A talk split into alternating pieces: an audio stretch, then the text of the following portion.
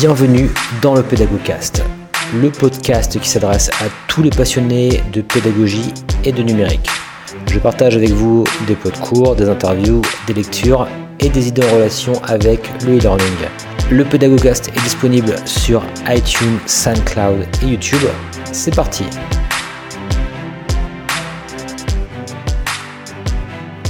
Bienvenue dans ce nouvel épisode du Pédagogcast et aujourd'hui donc un podcast à deux voix puisque je suis donc accompagné par Pierre Monérou euh, qui travaille donc à l'école navale de Brest et on voulait parler aujourd'hui euh, Pierre eh bien de mécanique navale et de réalité virtuelle. Alors bonjour Pierre tout d'abord. Euh, bonjour. donc euh, Pierre, eh bien, tu es en fait formateur en mécanique navale, donc ça veut dire que tu as toi-même été quelque part, euh, dans la, quelque part dans la marine en tant, que, en tant que mécanicien sur les bateaux, etc. Et là aujourd'hui tu as intégré également bah, cette fois-ci en tant que formateur, finalement, l'école navale. Et tu es également, peut-être sur du plus long terme, on va dire, euh, Learning Lab également manager, parce que tu vas également travailler avec tout l'aspect, on va dire, tout le côté euh, TICE, etc., euh, pour améliorer la pédagogie donc, au sein de, l'école navale. Alors ce que je te propose aujourd'hui, alors pour, pour la petite histoire en fait, j'ai eu la chance finalement de, de, faire ta, ta, découverte, je dirais, au QPES, donc question de pédagogie en enseignement supérieur à, à Brest. Et euh, personnellement, je suis très intéressé par euh, tous les aspects euh, réalité virtuelle, parce que moi-même, je vais devoir monter un projet par rapport à, ces aspects-là. Et aujourd'hui, bah, j'ai souhaité un petit peu te rencontrer, et puis on est là en train d'échanger de, au Capucin de Brest, donc un lieu assez mythique quand même. Et puis voilà, donc c'est d'autant plus sympathique de, faire ce, podcast ici. Alors, ce que je te propose, Pierre, pour commencer, c'était simplement un petit peu nous faire un, en résumé un petit peu euh, de ton expérience par rapport justement à, l'utilisation de la réalité virtuelle dans le cadre d'un cours. Hein. tu vas nous en dire plus tout à l'heure. Et puis après, on pourra échanger un petit peu euh, plus au-delà sur l'aspect technique, pédagogique, etc., le lien, etc., qu'on va, faire par, la suite. Voilà, bah écoute, euh, je te laisse un petit peu voilà, décrire le contexte. merci. donc en fait, les cours de mécanique donc assistés par la réalité virtuelle, on, pourrait plus dire peut-être c'est des visites immersives, donc assistées par des visites immersives. Alors l'idée au départ, hein, c'était qu'on avait des, euh, élèves hein, qui sont toujours très motivés, hein, mais qui avaient peut-être des difficultés d'apprentissage sur cette matière, sur la, euh, mécanique, en tout cas la mécanique navale, donc c'est sur les bateaux. Et euh, le but c'était trouver des outils, en fait, mettre des casques de réalité virtuelle, parce que ça sortait c'était en 2016, et c'était leur proposer cet outil pour qu'il y ait un meilleur apprentissage. Alors ce qu'on a vu, on en discutait tout à l'heure, c'était que bah, c'était c'était pas terrible au départ. Euh, parce qu'on avait mis en place les outils, euh, qu'on leur demandait de collaborer, euh, mais sans qu'ils aient tous les outils pour la collaboration. ce qu'on leur demandait était assez ambitieux au final, parce qu'on leur demandait de trouver beaucoup de choses. en fait, le, but, hein, pour expliquer, peut-être expliquer un peu le, cours, c'est qu'ils puissent faire le lien entre le cours théorique a fait en, classe et la réalité du terrain, c'est-à-dire ce qu'on voit sur un, réellement sur un bateau et des compartiments machines, c'est-à-dire les compartiments où il y a les moteurs de propulsion des bateaux etc. Et euh, donc le but de la réalité virtuelle, c'était réussir à les envoyer dans des compartiments machines. Euh, de leur faire visiter les compartiments et en même temps, euh, via un jeu de piste, leur demander de retrouver des éléments qu'ils avaient vus en cours. Donc se faire ce lien entre le cours en deux dimensions et la réalité du terrain qui était en trois dimensions. Alors au départ ça marchait pas parce qu'on leur a mis des outils, des casques sur, les, sur la tête, euh, on leur a demandé de trouver des, choses. Euh, il y a une telle différence entre le cours théorique et la réalité du terrain que seuls en fait ils pouvaient pas y arriver. Donc au départ on a été assez dubitatif et puis en fait on a décidé quand même d'insister euh, sur ce cours-là et on leur a proposé de toujours ces casques, donc c'est de la photo hein, 360, on les envoie dans les compartiments grâce aux casques. Par contre pour le coup ils sont en équipe, hein, en équipe de 4 et on leur met des écrans collaboratif dans lequel ils peuvent voir aussi les visites immersives, c'est-à-dire les images à 360. Pour le coup, ces images, sont euh, interactives aussi également, donc il y a l'interactivité dans l'image et ça leur sert de support co-élaboratif, entre guillemets, euh, qui leur permet de travailler ensemble, euh, d'être ensemble pour trouver les éléments qu'on leur demande. Ouais, effectivement, c'est intéressant, c'est ce qu'on disait justement euh, avant de préparer un petit peu cette émission. c'est vrai qu'au départ, on est souvent un peu idéaliste quand on a un nouveau, nouvel outil, bah là en l'occurrence les caisses de réalité virtuelle, et on se dit voilà, ça va de manière magique, entre guillemets, voilà faire fonctionner le cours comme on l'a prévu, en autonomie, etc. Et ce qui est assez intéressant justement dans, bah, dans, ce témoignage-là, c'est que finalement, c'est pas tant les cases de réalité virtuelle qui ont participé quelque part à la réussite de ce cours, on va le voir, il y a, également des chiffres après par la suite, mais c'est tout tout ce qui a été mis quelque part autour, et euh, notamment euh, justement le, bah, ce que tu expliques là, le fait de les avoir mis euh, dans un contexte coopératif. Et finalement, le casque de réalité virtuelle a simplement ajouté, je dirais, l'aspect, comme tu le dis, immersif. également le fait qu'ils qu pouvaient quelque part communiquer avec leur environnement, enfin ils voyaient des, choses en plus qu'ils n'auraient pas forcément vu euh, sans justement ces casques. Mais ce qui est quand même super intéressant effectivement, c'est que ça a été pensé vraiment avant tout, euh, j'ai l'impression en tout cas en ayant, lu également tous tes travaux par rapport à ça, comme une activité donc euh, coopérative et c'est vraiment ça qui a, qui a fait fonctionner le, bah, ce, que vous avez mis en place. Est-ce que tu confirmes un petit peu ce, ce, préalable ou... Ouais, en complètement, c'est vrai que nous au départ on était vraiment axé sur l'outil, sur euh, voilà. Et euh, bah, au fur et à mesure de, l'expérience qu'on a fait sur, sur ces cours-là, on s'est rendu compte, alors bien sûr la réalité virtuelle est plus qu'importante, hein, parce que le, but c'est qu'ils puissent voir l'intérieur des bateaux, se repérer euh, dans l'espace. Donc pour l'apprentissage, c'était essentiel. Hein. C'est là-dessus qu'on voulait aller. Mais au final, en fait, maintenant, on voit que les casques de réalité virtuelle, les écrans qu'on leur propose aussi pour travailler ensemble, bah, servent de support à la coopération. Et pour le coup, on a l'impression que c'est plutôt la coopération euh, grâce à la réalité virtuelle euh, qui, est, qui est efficace en fait dans, l'apprentissage. Euh, pour le coup, la réalité virtuelle sert à rendre immersif à leur, montrer les compartiments, mais en même temps, elle sert aussi euh, à développer la coopération des élèves. Donc on, on s'y attendait pas forcément et, euh, c'est plutôt ça l'aspect hyper positif en fait du, euh, du cours pour l'instant. ouais, effectivement. et d'un point de vue, je dirais, parce que peut-être que les personnes qui nous écoutent aussi sont curieuses un petit peu de savoir concrètement comment ça a été mis en place. Donc là, en fait, l'idée, encore une fois, c'est qu'ils voient donc dans leur casque quelque part la salle des machines en 360. Ils peuvent voir le détail des pièces, etc. Euh, et comment techniquement cela a été possible? Donc c'est, euh, si j'ai bien compris, c'est de la photo 360.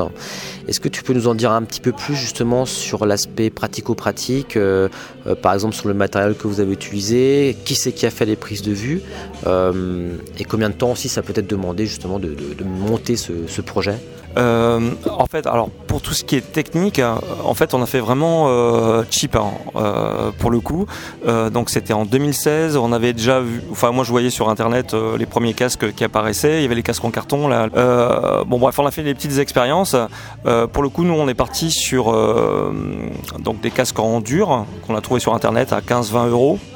Euh, qui sont plutôt sympas, hein, confortables aussi à porter. Euh, dedans, on a acheté, en fait, on a acheté des téléphones portables pour euh, injecter les photos à 360. Euh, donc ça c'est pour le côté casque. Pour les photos, ben, bien sûr il fallait que les photos soient de qualité. Euh, on peut faire des photos avec son portable en 360, mais on avait besoin qu'il y ait une profondeur de champ, que les élèves puissent aller voir les détails de façon très précise, parce que le but c'est que c'est un jeu de piste, donc ils doivent retrouver des éléments, donc si on les voit pas bien, c'est pas terrible. Et puis pour le sentiment de présence, il faut vraiment qu'ils aient vraiment l'impression d'être dedans, c'est super important. donc pour le coup, alors pour les photos, c'est le service presse de la marine sur Brest euh, qui nous a fait les photos avec des, des appareils photo numériques, réflexes numériques, euh, avec des photos vraiment de très grosse qualité. Voilà. Donc ça, on l'a pas payé. Voilà. Euh, pour le coup. ensuite, bah, pour tout ce qui était écran de collaboration, euh, qui est essentiel en fait euh, au dispositif. Donc c'est des écrans de collaboration avec des visites immersives qui sont interactives. Donc là on a eu on a travaillé sur les photos qu'on avait fait réaliser euh, par le service presse de la marine et on a acheté un logiciel qui s'appelle Panotour euh, pour enrichir l'image d'interaction. Donc ces interactions, ça peut être de la vidéo, euh, des fichiers PDF, ce genre de choses. Et juste pour être certain de bien comprendre, les interactions justement dont tu parles, elles étaient uniquement possibles via les écrans, mais pas forcément via des casques, c'est ça? Alors, euh, bah, tout simplement parce qu'on savait pas faire en fait. Euh, pour le, les casques, en fait, on est passé euh, donc euh, les photos qui ont, qui ont été injectées 360 à l'intérieur des, des, téléphones portables, bah, on les lit grâce à une, une, application qui était gratuite pour nous. dedans, bien sûr, dans les photos, on a inscrit des choses au Photoshop, des inscriptions, etc., pour que les élèves se repèrent, mais on ne savait pas techniquement mettre de l'interaction dedans. par contre, avec le logiciel Panotour, en version plane sur écran, on sait le faire, on a pu rajouter, hein, ce que je disais, de la vidéo, du PDF, des plans, des retours au cours, des animations en pour bouger comment fonctionnent les, installations que les élèves regardent. Euh, là, je pense que maintenant c'est possible. Euh, pour le coup, euh, notamment j'ai entendu parler d'un logiciel qui s'appelle Spheres où on peut enrichir en fait les images d'interaction via le casque. Effectivement, et nous à l'IMT Atlantique, on, envisage d'utiliser Vonda VR, qui est pareil un logiciel qui permet justement d'ajouter de l'interactivité euh, comme ça aux, différentes images. Euh, et ce qui est intéressant aussi également, juste pour les personnes qui souhaitent le mettre en place, donc il faut vraiment, pour le coup, si on veut mettre en place quelque chose de coopératif du coup euh, devant un écran, il faut vraiment un écran spécialisé ou est-ce que c'est pas possible de le faire avec un grand écran par exemple? Pour l'écran de, visite immersive, hein, qui ont été travaillés ensemble dessus. Euh, alors pour le coup, nous on a pris des, euh, des écrans que l'école avait déjà, de 55 pouces, des écrans télé, tout simplement. Par contre, pour le coup, on va investir, bah, on va, on crée en ce moment à l'école navale un learning lab, donc on va acheter des, des écrans style Speechy ou Easy Pitch, donc des écrans tactiles, plus grands, de 65 à 75 pouces, où là les élèves seront debout devant l'écran, pourront interagir avec l'image, et puis il y aura le côté donc avec les casques euh, et ces écrans-là, on, suppose qu'il y aura une plus grande, un plus grand sentiment de présence, une meilleure efficacité dans le travail. Et c'est vrai que donc, euh, ce qui est aussi assez marquant dans, cette expérience, c'est qu'au-delà de l'aspect, on va dire, euh, pratico-pratique, l'aspect métier, euh, le fait qu'ils doivent se repérer dans une salle des machines, etc., comme on en parlait tout à l'heure, ils, ils développent aussi pas mal ce qu'on appelle, entre guillemets, les soft skills, c'est un petit peu à la mode. est-ce que tu peux en dire plus? Est-ce que c'est vraiment pour toi quelque chose qui a une grosse plus-value? Ou est-ce que c'est plutôt pour l'aspect com? Est-ce que tu aurais des choses à ajouter par rapport à ça? Alors c'est vrai que dans le processus au, départ, là, en 2016, quand on a lancé la réalité virtuelle, on ne pensait pas du tout à euh, habilité sociale, soft skills, euh, compétences transverses, pas du tout. Par contre, ce qu'on a vu, c'est que euh, bah, pour être efficace dans ce qu'on leur demandait de faire, bah, il fallait qu'ils réussissent à collaborer de façon efficace entre eux. Voilà, qui se respectent, qui respectent le temps de parole, qui puissent vraiment se répartir les tâches aussi également. Donc c'est vrai qu'on a travaillé là-dessus. La séance de réalité virtuelle qu'on décrit là, c'est une séance courte. Euh, mais on met des outils, c'est-à-dire que, euh, par exemple, pour qu'il y ait une collaboration vraiment active, on leur a mis des tableaux blancs pour qu'ils puissent euh, dessiner des schémas.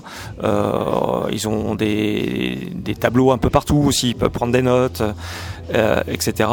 pour le coup, ce cours de réalité virtuelle aussi, on l'a décliné en version plus longue pour une préparation de stage pour des élèves. Et pour le coup, là, les élèves vraiment développent des, des compétences transverses et on a réfléchi dessus et pour nous c'est essentiel. C'est essentiel au métier de marin parce que euh, être sur un bateau c'est savoir coopérer, gérer les équipes, mais pas que de façon verticale. C'est aussi savoir collaborer pour euh, euh, pour trouver des solutions en cas d'avarie, par exemple sur un moteur. Donc donc c'est vrai que c'est une deuxième partie. Là, ça te fait un an vraiment qu'on essaye de développer ces compétences chez, nos élèves. Donc de mettre en place des outils, de leur donner des outils aussi, comment dire euh, formel un petit peu pour, euh, réussir à collaborer euh, dessus. Et pour l'instant, on a quand même de l'efficacité. C'est vrai qu'au fur et à mesure des années, en fait, on a l'impression que les élèves sont maintenant plus à l'aise avec ce type de méthode et savent collaborer dans les différents cours qu'on leur propose de façon plus souple, agile hein, que c'était le cas au début de l'expérience. Donc ce qu'il faut bien avoir conscience par rapport à, en tout cas, l'expérience que, tu as menée, c'est que au-delà donc des cases de réalité virtuelle, si quelqu'un qui nous écoutait voulait mettre en place, euh, là pour le coup vous avez également des salles de, coopération. Donc tu me parles notamment de tableaux blancs, il y a les écrans, euh, peut-être qu'il y a des choses avec des post-it, j'en sais rien. Enfin, il y a tous ces aspects-là. Donc c'est vraiment quelque chose de vraiment euh, important à, prendre en considération hein, pour les personnes qui souhaitent mettre en place ce, type de choses. Donc il y a quand même un investissement, je dirais, qui va au-delà. Euh, enfin, il faut bien en avoir conscience de simplement la prise de vue, de l'achat du casque, etc. Et au-delà de ça aussi, un gros investissement pédagogique parce que tu m'expliquais que tu as mis, en place notamment des, des activités qui nécessitent quelque part la mutualisation, enfin, où les personnes ne peuvent pas seul, quelque part, euh, aller au bout de, l'activité. Et ça, c'est quelque chose aussi d'assez important parce que, pour le coup, comme, comme, comme, on en parlait aussi un petit peu euh, avant, certaines personnes, bah, finalement, sont peu promptes, je dirais, à coopérer. Euh, elles pensent avoir les compétences, elles le font en solo, on va dire. Et, ça, tu as réussi un petit peu à, contourner cela. Est-ce que tu peux nous en dire un petit peu plus sur cet aspect plutôt pédagogique? Comment amener, forcer quelque part les, étudiants à coopérer? Alors c'est vrai qu'au début de l'expérience, c'était euh, c'était pas notre objectif premier, et puis on a vu que c'était le plus efficace en fait. C'est quand coopérer qu'ils apprenaient le mieux. Euh, parce qu'ils s'enseignent entre eux, entre les pairs, etc. Alors, pour le cours de réalité virtuelle, en plus, c'est que les élèves euh, ont, donc, ont le jeu de piste à réaliser. Ils ont aussi un sujet expert à réaliser euh, dedans. Et euh, en fait, le prof, lui, passe de groupe en groupe et euh, leur demande de euh, comment dire de leur pose des questions. Et quand un groupe en fait répond de façon euh, plutôt efficace le prof le désigne groupe expert. Donc ça veut dire qu'au bout d'un moment ce sont les autres groupes qui enseignent enfin c'est un, un groupe c'est une classe ouais, inversée au, au- au renversé donc ils enseignent par les pairs. Voilà. Euh, alors par rapport à ta question euh, c'est vrai qu'au départ quand on leur a mis les casques on leur a dit de collaborer bah ça le faisait pas. Euh, tout simplement parce qu'il y a une ergonomie, tu parlais de l'ergonomie des salles, bah, c'est super important. Donc on a vachement réfléchi dessus. Euh, déjà, c'est sur le mettre en îlot, mettre des écrans collaboratifs en bout de table. Donc c'est des solutions qui sont déjà éprouvées hein, euh, quelque part. Euh, mettre des surfaces inscriptibles partout et qui soient euh, visibles de tous. C'est-à-dire que quand un groupe euh, travaille sur quelque chose, bah, il faut que ce soit visible par les autres groupes aussi également. Donc il faut vraiment qu'il y ait une mobilité dans la salle. Donc ce qu'on a mis, c'est qu'on a mis, euh, bon la salle c'est comme une salle classique, hein, c'est un rectangle. On a mis des îlots contre les murs avec des écrans et on a fait que euh, qu'il y ait le maximum de, comment dire, de qui puisse bouger vraiment dans la salle, qu'il y ait un maximum de, de fluidité en fait euh, dans les passages euh, pour qu'il y ait pour que l'information circule énormément. Donc le- l'ergonomie de la salle est importante, les outils euh, outre que, que numériques sont super importants pour la collaboration. Et puis pour nécessiter la collaboration, bah, le, le rôle de l'enseignant aussi est, plus que primordial parce que le but c'est euh, aller solliciter les élèves, euh, les obliger aussi à partager ce qu'ils ont appris avec d'autres groupes pour qu'il y ait le maximum d'échanges. Donc c'est une collaboration, dans le groupe mais aussi entre groupes qui est importante. Juste à signaler à la fin de, ce cours en fait, on n'avait pas du tout prévu, hein, mais euh, comme les élèves s'apprennent les uns les autres, euh, qu'il y a le jeu de piste où c'est plutôt une collaboration dans le groupe. Et après les sujets experts en fait euh, qui, donc, que, que chaque groupe doit traiter. En fait, c'est comme un Lego en fait. C'est-à-dire qu'ils vont présenter ça à la fin du cours. Et en fait, on va construire en fait les euh, la finalité. C'est par coopération pour le coup. Euh, C'est-à-dire que chaque groupe apporte sa brique euh, pour construire le cours à la, à, à la fin en fait. Quelque part, c'est un peu sur le principe de- des escape games aussi, un petit peu où on a la fin. euh, tu vois, tu vois. Non, mais c'est vrai que, hum, bah, tu vois, bon, c'est pas pour te lancer des fleurs, hein, mais c'est vrai que je trouve que c'est vraiment une activité assez exemplaire parce qu'à la fois on retrouve euh, l'aspect innovation euh, via la réalité virtuelle, tu vois, l'aspect aussi un petit peu techno, etc. L'aspect coopération, où là c'est vraiment, euh, actuellement c'est très à la mode, tu sais, en, termes d'efficacité. Là, tu en parles aussi en plus, euh, l'aspect aussi euh, jeu quelque part, et l'aspect euh, bah voilà, qui doivent, qui doivent mutualiser ce qu'ils ont, euh, qu'ils ont trouvé pour pouvoir quelque part avoir la solution finale, euh, un petit peu à la, à la- la escape game. Donc je trouve que ça vraiment ça, ça englobe pas mal de choses. Et au-delà, au-delà justement de l'aspect, on va dire, euh, com du dispositif, et tu as bien fait d'ailleurs de- d'en, parler, de vraiment de, moi ça m'a, vraiment passionné quand tu l'as présenté au QPS, et je suis très content d'échanger là-dessus avec toi. Mais c'est aussi surtout de se rendre compte que bah, c'est efficace aussi en fin de compte en, en termes d'apprentissage, au-delà de l'aspect encore une fois, ouais, on a mis ça en place, c'est génial, etc. Bah, ce qu'on, vous avez quand même pris aussi la peine d'évaluer quelque part l'efficacité. Est-ce que tu peux nous en parler un petit peu de cette évaluation? Oui, complètement, parce qu'en fait, à un moment donné, ben, on s'est dit, est-ce que notre dispositif, euh, à part le fait que nous, ça nous faisait plaisir, et qu'aux élèves, ils étaient heureux euh, d'apprendre dans ces cours-là, on s'est dit, est-ce que c'est efficace? Alors, on n'a on n'a pas fait un truc extraordinaire, hein. simplement, c'est que le dispositif a été mis en 2016, donc on a pris toutes les notes euh, sur 3-4 ans avant 2016, et on les a comparées euh, aux notes euh, obtenues par nos élèves, donc à peu près le même nombre d'élèves hein, euh, après 2016. Donc je crois que c'est 400 et 400, euh, quelque chose comme ça. Donc ce qu'on voit en fait nous là-dessus, c'était un peu la surprise, c'est que bah, déjà on avait beaucoup d'échecs en fait à l'examen avant 2016. On n'en a plus après. Voilà. La moyenne a augmenté de plus de 2 points en la moyenne générale. Et ce qu'on a vu aussi également, c'est que l'amplitude moyenne entre les notes les plus hautes et les notes les plus basses, c'est énormément réduit. Donc on est passé de 11 à 7,2 euh, à peu près. Euh, alors, euh, pour être honnête complètement, il y a bien sûr la réalité virtuelle, mais on a aussi modifié les cours magistraux qu'on a essayé de rendre plus attractifs, avec aussi des petits moments de collaboration. C'est-à-dire ce que j'ai appelé ça des ateliers collaboratifs flash de 10 minutes. Euh, donc on a changé aussi les cours magistraux. Donc c'est tout cet ensemble en fait qu'on a noté hein, en fait dessus. Et euh, bah, c'est vrai que ça nous incite à continuer un petit peu là-dessus parce qu'au niveau des résultats, euh, c'est plutôt ça semble plutôt efficace. La chose aussi qui est importante, c'est que le niveau des interros a nettement augmenté. C'est-à-dire ce qu'on demande maintenant dans la réalité virtuelle euh, aujourd'hui, c'est pas la même chose qu'on leur demandait il y a en 2016, mais pareil pour les interros, c'est-à-dire qu'on leur demande beaucoup plus de choses, beaucoup plus de compréhension, et euh, la, grosso modo l'interro, enfin le devoir est de plus haut de gamme. Voilà. Non, mais en tout cas, euh, ouais, là, je pense qu'on a fait à peu près le, tout de la question. Mais en tout cas, ouais, c'est, euh, j'invite vraiment les personnes d'ailleurs qui écoutent cet euh, épisode à se rendre alors sur les actes du QPES, parce qu'il y a vraiment le document justement bah, sur lequel moi je me suis basé aussi pour préparer ce podcast, qui est disponible. ça doit faire une dizaine de pages. Et justement, là, prends bien la peine de détailler la problématique, euh, les aspects aussi dont on n'a pas forcément parlé, mais plus liés un peu à la recherche, euh, tout l'aspect euh, sur la coopération. Tu as fait aussi un, état de l'art, tout l'aspect sur la réalité, la réalité virtuelle en tant que telle et, tu expliques vraiment euh, voilà, euh, pas à pas comment, comment ça a été mis en place. Euh, dans le dispositif, donc, il durait 4 heures, il y avait donc cet aspect casque, etc., coopération. Il y avait également l'utilisation, ça je trouve ça super intéressant aussi, des, téléphones portables pour, pour l'aspect QCM, on va dire, c'est super intéressant aussi bah, de, de, voir que vous avez utilisé ce genre de dispositif. Et voilà, bon, en tout cas, encore une fois, j'invite vraiment les personnes qui écoutent à. Bah, je mettrai le lien de façon dans du coup dans, le podcast. Je sais pas si tu avais peut-être d'autres choses à, rajouter pour compléter euh, un petit peu ce qu'on s'est dit. On a fait le tour, bah, euh, il y, a plein de choses à dire. Euh, qu'il y a d'autres cours qui vont se prêter à ça, etc. À l'avenir, est-ce que vous allez faire d'autres choses par rapport à ça? Ah, Ouais, tout à fait. C'est vrai que vu que bah, ça nous semble plutôt intéressant et adapté en fait à l'enseignement de la mécanique, euh, pour le coup. Euh, on, a des, euh, on a eu d'autres projets qui ont déjà été mis en place sur des cours de préparation à des stages avec on utilise la réalité virtuelle pour le coup pendant 35 heures à peu près. Euh, donc bien sûr c'est scénarisé, hein. il y a d'autres choses qui sont mises dessus, on a déjà des premiers résultats qui sont intéressants.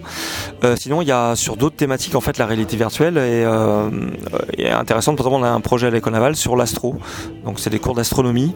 grosso modo c'est apprendre vos élèves à utiliser des sextants. et donc là pour le coup on euh, le projet de l'école navale est plutôt sur un développement euh, d'une réalité virtuelle plus haut de gamme, donc avec l'interaction dans les casques, donc un dispositif certainement plus cher que ce qu'on a mis euh, en place ici, mais aussi plus, haut de gamme, parce que les objectifs changent aussi également. Du coup, vous avez surtout le recul en termes de pédagogie, sans doute que tu vas mettre en place ce type aussi de, pédagogie un peu coopérative, entre guillemets, même par rapport à des choses un peu plus haut de gamme. En tout cas, bon, en tout cas, super intéressant et d'ailleurs très très à la mode hein, ce temps-ci. même on en parlait un petit peu aussi par rapport au même au fait euh, par exemple Oculus Quest, Facebook fait aussi des partenariats avec des éditeurs de jeux vidéo maintenant. Enfin, la réalité virtuelle commence vraiment à, prendre, je dirais, dans le grand public. Et naturellement, on va sans doute également prendre dans, bah, on le voit dans, tout ce qui est enseignement, pédagogie, etc.